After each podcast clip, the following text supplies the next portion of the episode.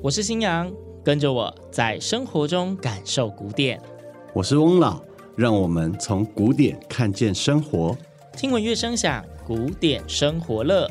从捷运到我们这一家，从肖邦到爱尔加，让我们跟着音乐乐一下。本系列节目获教育部终身学习经费补助，欢迎收听。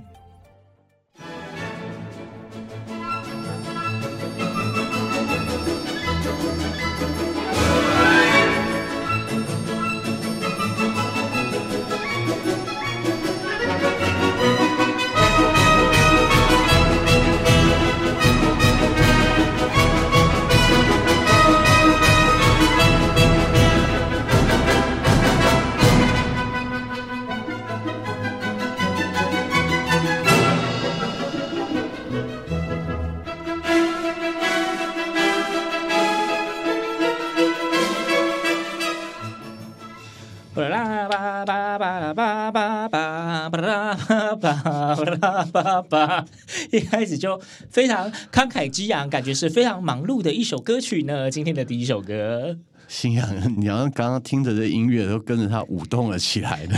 没错，我觉得这首歌就是听起来就是感觉你就是浑身就要开始一直动，一直动，一直动啊。对，这首非常嘈杂、热闹、非常热闹的曲子啊，是我们的小约翰史特老师所写的《闲聊波尔卡》。我觉得，哎，这个旋律还算是熟悉，可能偶尔在某些地方会听得到。嗯，但是我第一次听到这个歌名，这闲聊普尔卡，感觉就不像是一个作曲家会帮自己作品命名的名字啊。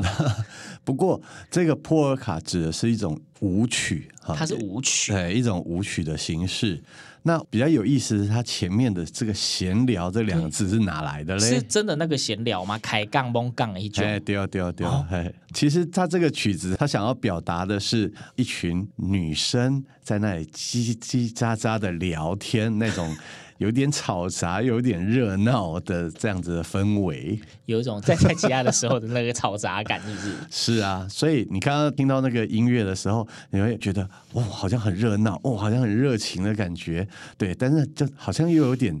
让人家静不下来的感觉，嗯，OK，非常有那个氛围感，嗯，对。那既然讲到这个闲聊波尔卡，嗯，小约翰史特劳斯的作品，小约翰史特劳斯这个名字蛮耳熟的，对，好像很常能够听到这个名字，没错啊。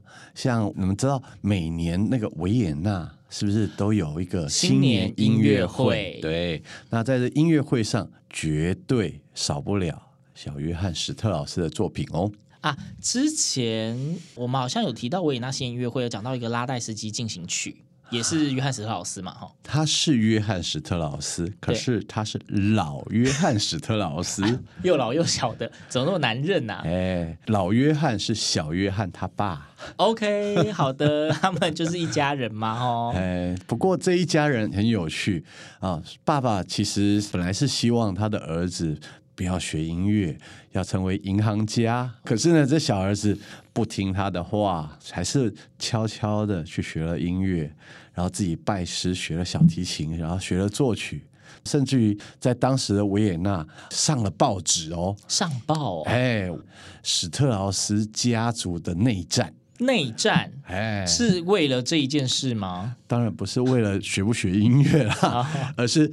老爸的音乐要上演啊，儿子的音乐也要上演，哎，到底要用谁的啊？啊，什么意思？挑在同一场强蹦这样吗？啊，当然，因为两个都是线上的作曲家，嗯、对，所以两个哎，好像有一点竞争。那儿子呢，又不是很听爸爸的话，所以他们就各出奇招啊。哦，感觉是一个非常精彩的八卦呢。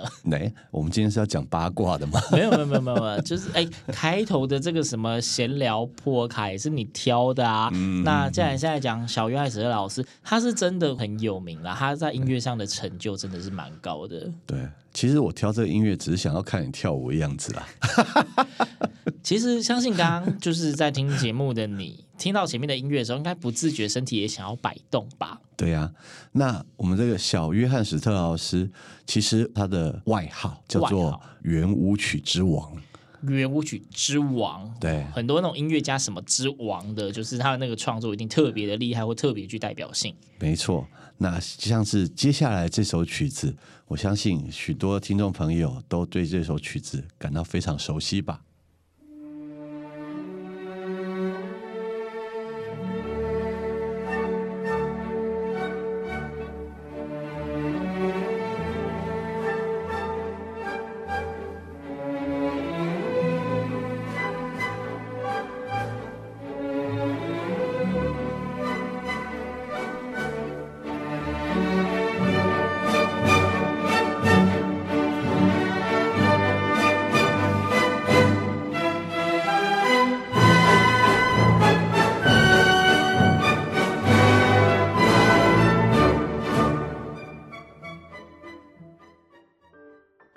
古典生活知识家，圆舞曲我们又叫做华尔兹，它有别于当时一些维也纳作曲家的严肃的作品，它通常是来自于比较民间的轻音乐。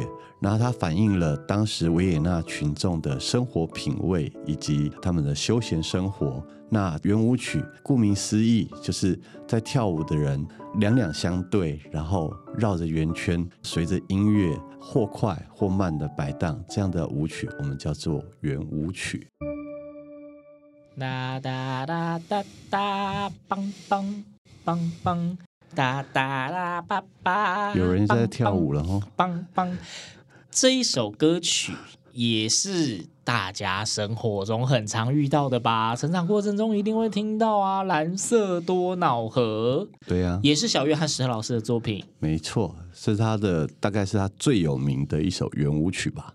所以圆舞曲就是拿来跳舞用的。而且我本来只知道说，啊，这个三拍子大概就是华尔兹，因为圆舞曲也是华尔兹。应该是说圆舞曲它的原文名字就叫 Waltz。哦，那直接音译过来的话，就叫做华尔兹。那翻译是圆舞曲。对，原来如此。好，那既然就是小约翰史特劳斯所谓的圆舞曲之王，嗯，代表他的圆舞曲作品一定也很多吧？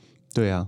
那除了我们刚刚听到的《蓝色多瑙河》啊，这首他最具代表性的作品之外，他还有很多同样也是圆舞曲的作品。例如，接下来我想跟大家分享的这首《维也纳森林的故事》。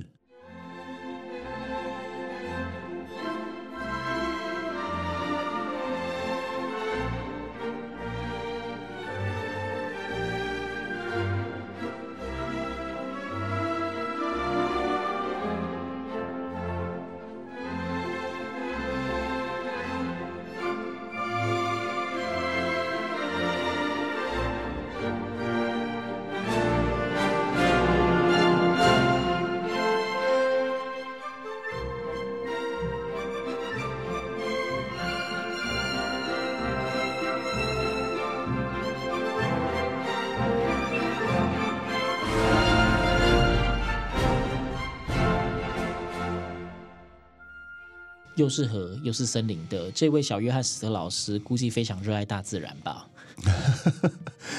请不要用现代人的角度来看两百年前人的生活好吗？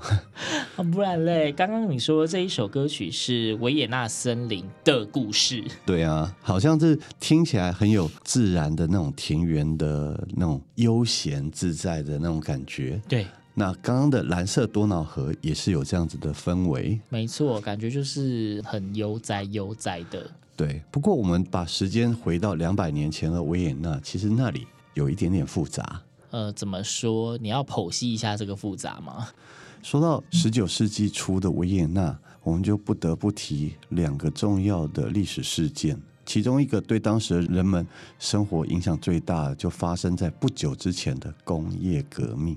不久之前，对啊，在十八世纪末的时候。OK OK，对十九世纪来说是不久之前。好，好，请继续。当时的工业革命当然改变了人们的生活形态，特别是在社会阶层上面。阶级流动吗？没错，因为工业革命的关系啊，所以所谓的中产阶级就兴起了。嗯，以前这些只属于在教会或者是贵族之间的音乐活动呢，也在这个时候开始慢慢越来越多的社会上的中产阶级或者是社会上的人们都可以参与以及欣赏音乐的活动了。嗯，对。那所以刚刚讲工业革命，这是第一个事件，那第二个事件呢？啊，刚刚第一个事件的影响呢，当然就是因为平民可以加入了。对，所以本来只有在民间的一些舞曲啊，或者音乐的元素，哎，开始慢慢进了这些所谓作曲家他们的谱写的范围里面了。嗯，这些素材他们会拿来写一些新的曲子。所以我们在十九世纪会听到很多，比如说艺术歌曲啦，或者是像是这个原本从民间来的舞曲，慢慢升格升级了，成为不管贵族还是一般的平民都会参与到的，像是我们刚刚听到华尔兹或者圆舞曲这样子的活动。嗯。OK，就是有一些舞会，就是也更加的普及了，很多的社交活动啊什么的。对，不过第二个事件的话，就会是可能比较。不太好一点点的，但也许你从他们的音乐里面听不太出来，什么意思？他们有写在音乐里？嗯，应该是说吧。这个事件是，哎，你念历史的时候记不记得有一个国家叫神圣罗马帝国？有，这个名称非常的熟悉。它的版图曾经非常的庞大，嗯，但是又在十七、十八世纪的时候快速的萎缩，到最后就消失了。再见了。对。而且维也纳这个地方曾经啊，哎，拿破仑记得吧？记得这个谁不知道他的名字啊？对，拿破仑还曾经两次攻占了维也纳。嗯，对，所以那时候的欧洲啊，特别维也纳是一个欧洲的政商的中心啊。对，所以那时候欧洲其实有一点点政局混乱，在维也纳这个地方，其实一般的老百姓都会有感。嗯，对啊，那作曲家。当然，他们还是会写一些曲子，不过呢，可能会有一点点想要 啊，我忘掉这些凡人的这些政治啊、战争啊这些事情，所以比较向往田园色彩的主题。哦，所以就是一个呃鸵鸟心态，假装看不到。你要讲这样吗？就是这个意思嘛，或者是好，就是在就像我们，例如说之前疫情的时候，或是在有战争的时候，会有特别多跟和平相关的曲子就会出现，它其实是一种许愿的感觉。嗯。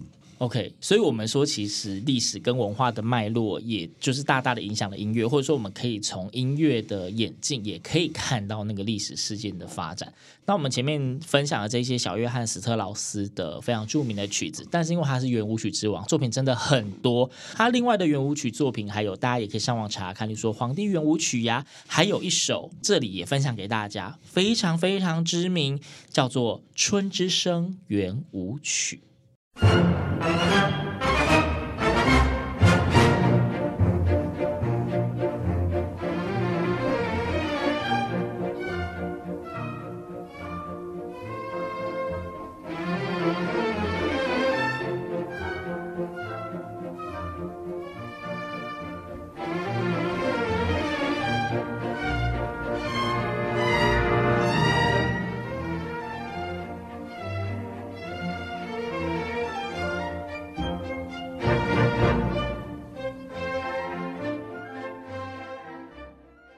春之声圆舞曲》刚刚的这一段旋律，我相信应该也不少人觉得很熟悉吧。虽然说你不一定是在正式的音乐会里面听到，但是它一样有的时候会出现在某一些广告啊，或者是网站里面，可能在某一些呃影片的背景也会有。对，《春之声圆舞曲》也是来自小约翰史特老师的作品。听到音乐有没有就觉得想要跳舞的感觉呢？有别于刚刚。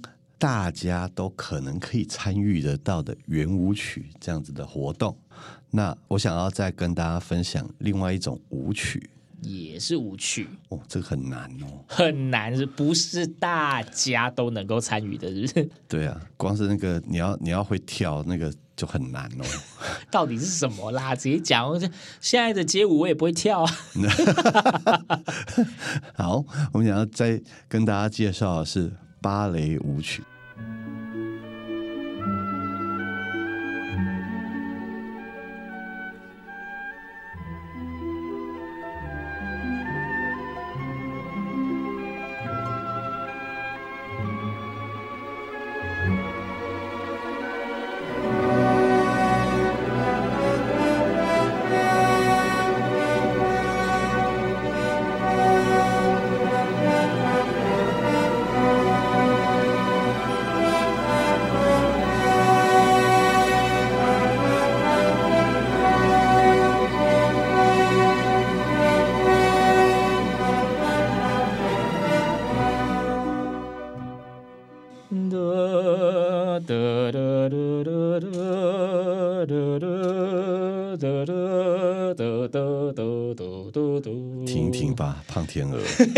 干嘛这样？这个歌曲，这个旋律如此的凄美，就是整个就是想象那个画面，就是舞者双手张开，然后在那里摆动他的肢体。对啊，那这样子的舞曲的形式，虽然我们在空中只能让大家听到音乐的部分，而没有办法看到舞者的舞姿，可是应该跟刚刚的圆舞曲有很大的不同吧？光是速度跟节奏感就差超多的耶。对啊，那刚刚圆舞曲很直接的，就是三拍子，那你可以感觉到跟着那个三拍子的律动，好像可以跟你的舞伴，然后就是面对面，然后再转圈，有不停旋转的感觉。对，而可是这个芭蕾舞曲的感觉呢，则是让人家觉得好像有不断的延伸，延伸，跟刚刚圆舞曲很不一样吧。嗯，那刚刚我们圆舞曲里面跟大家介绍那个圆舞曲之王小约翰斯特劳斯，嗯，那刚刚的这一首也是非常非常著名的芭蕾舞大作，那相信大家听到应该都会知道，它是出自柴可夫斯基的《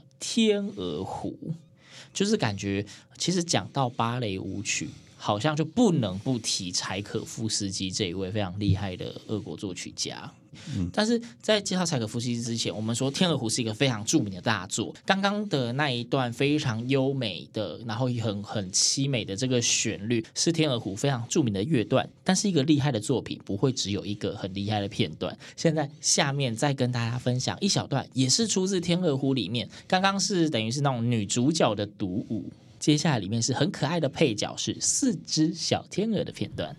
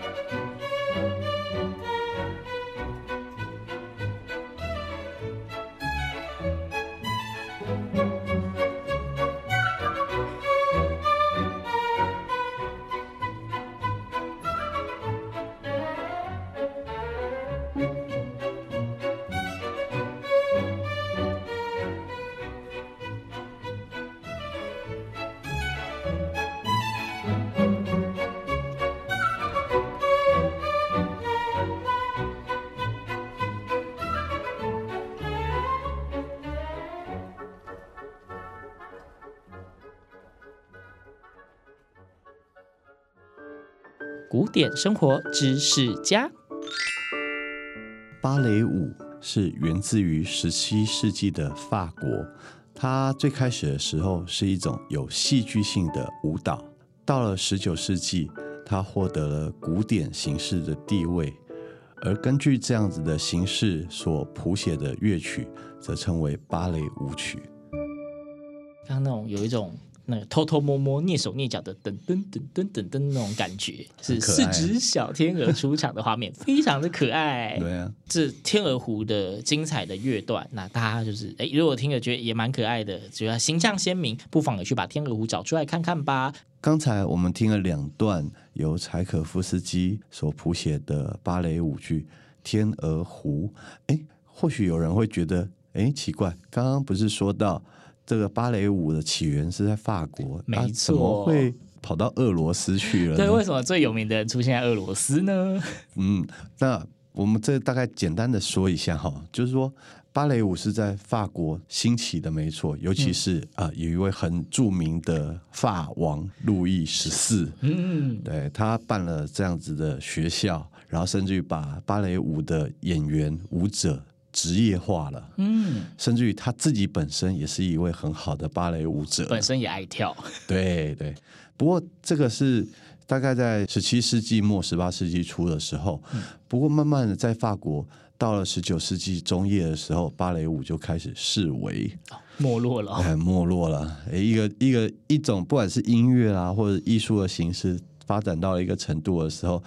啊，不可避免的就会有点走下坡了。嗯，对。不过呢，这时候在因缘际会之下，到了俄罗斯，在沙皇的支持之下，这个芭蕾舞在俄罗斯又另起了炉灶。而且我们为什么要特别介绍柴可夫斯基呢？嗯、因为柴可夫斯基是将芭蕾舞曲交响化的一个非常重要的关键人物。哦，应该说就是其实在那一个时候，早期的芭蕾舞通常很多是用在演出的穿插中间的片段而已。没错。然后柴可夫斯基把它正式的变成一整个芭蕾舞作品，这样。没错。啊，我们有时候可以看到，好，叫做芭蕾舞剧。嗯。刚刚的《天鹅湖》啦，或者是啊，他很有名的《胡桃钳》，也是这样的作品。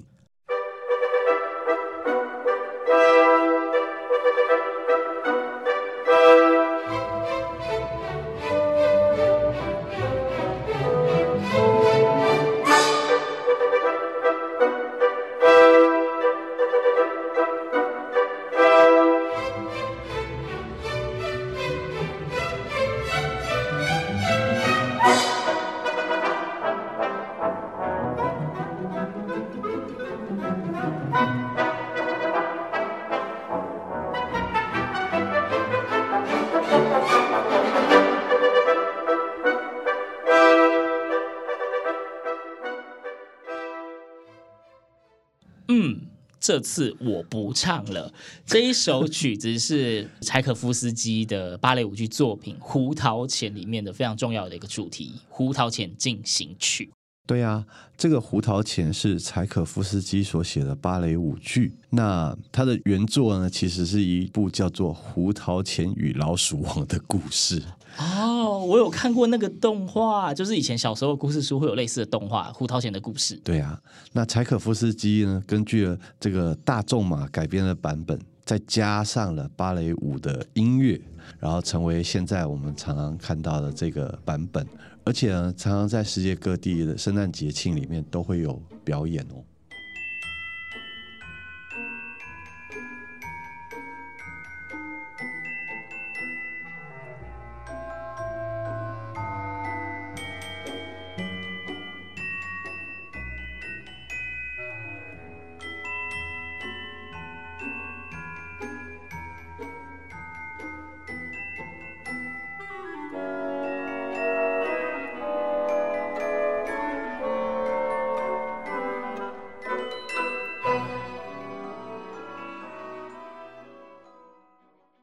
的这一段音乐也是来自柴可夫斯基的《胡桃钳》，这是里面的唐梅仙子的音乐，就是里面有有一个角色是唐梅仙子，当她出来的时候就有这个很可爱噔噔噔。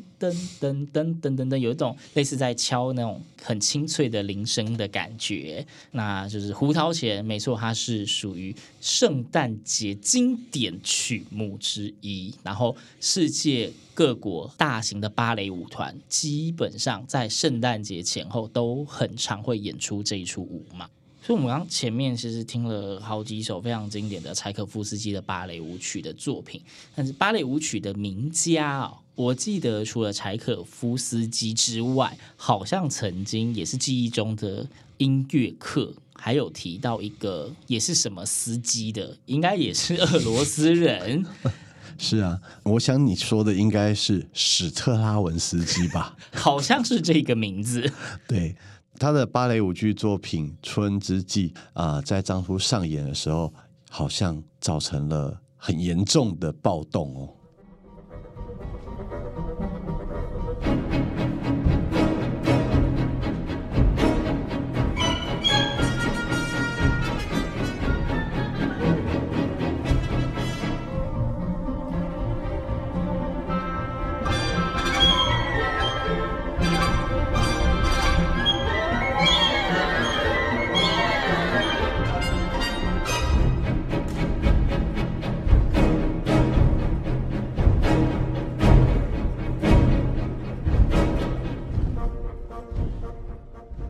到这一段音乐就勾起我的回忆。当初音乐课上的就是《春之祭》这个作品，而且当初上这一课的时候也是特别有强调说，呃，好像是那个音乐在当时比较前卫一点点，舞蹈有一点前卫，所以那时候首演的时候引发现场的暴动。那个暴动就是那种大家不满喝倒彩、有丢东西的那种感觉，类似那一种。对啊，其实我们在音乐史上面常常会有这样子的作品，在首演的时候啊，大家觉得不以为然啊，或者不喜欢啊，让作曲家感到很挫折。嗯，然后可是甚至于要到他过世之后啊，这个作品好像再重新被挖掘出来，再再被演出以后，好像才让他的名声以及这部作品的价值重新获得肯定了。就是那种艺术家都是先知啊，创作的时候可能不被世人所接受，可是过了很多年后，就是开始一些时代的进步啊之类，大家开始可以欣赏到它的美。对啊。那像这个《春之祭》，因为史特拉文斯基在写《春之祭》的时候，虽然是芭蕾舞剧，可是他用了很多感觉很原始的，然后很有野性的节奏，或者甚至于舞蹈编排在里面，所以造成当时的观众。啊！一下子觉得没有办法接受啊，这怎么会是芭蕾舞呢？然后就开始在观众席有骚动，甚至于有人在那拍打着、干扰着演出而进行呢。就是觉得他离经叛道啊！简单来讲是这样。对啊，那当然，可能我们以现在的角度来说，可能比较少在音乐会的现场看到这样的情况啦。哎，像观众来闹场的，现在就是不喜欢，就是站起来离场，哎，就出去了嘛。对，只是那时候的反应就很直接，然后。就是直接在那，然后然后啊，在喝倒彩啊，然后在那拍打的，发出各种鼓噪的声音呢。那除了刚刚所介绍的《春之祭》之外，史特拉文斯基还有另外两部很有名的作品，刚刚提到的《火鸟》，还有一部《彼得洛西卡》，那都是从俄罗斯的童话故事里面所做的取材。嗯、那特别是《火鸟》这一部作品。感觉上很像是很多童话故事里都会出现的，好代表正义善良的火鸟，跟代表邪恶的魔王，好两边的对立跟那个争斗，正邪之战的故事。对，正邪之战，然后火鸟象征那种浴火重生，感觉好像很多的民族都有这样子的故事。没错。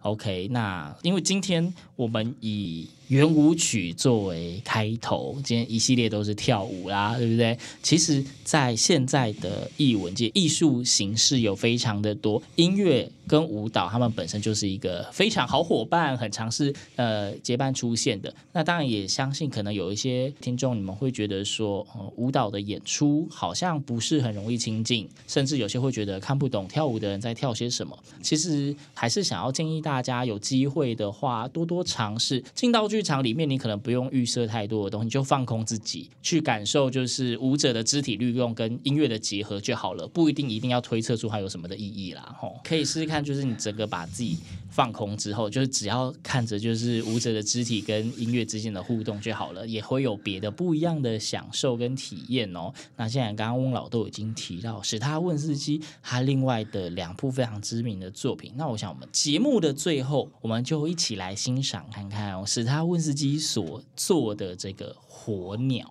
那今天节目就到这边，我们下次空中再会喽，拜。拜拜。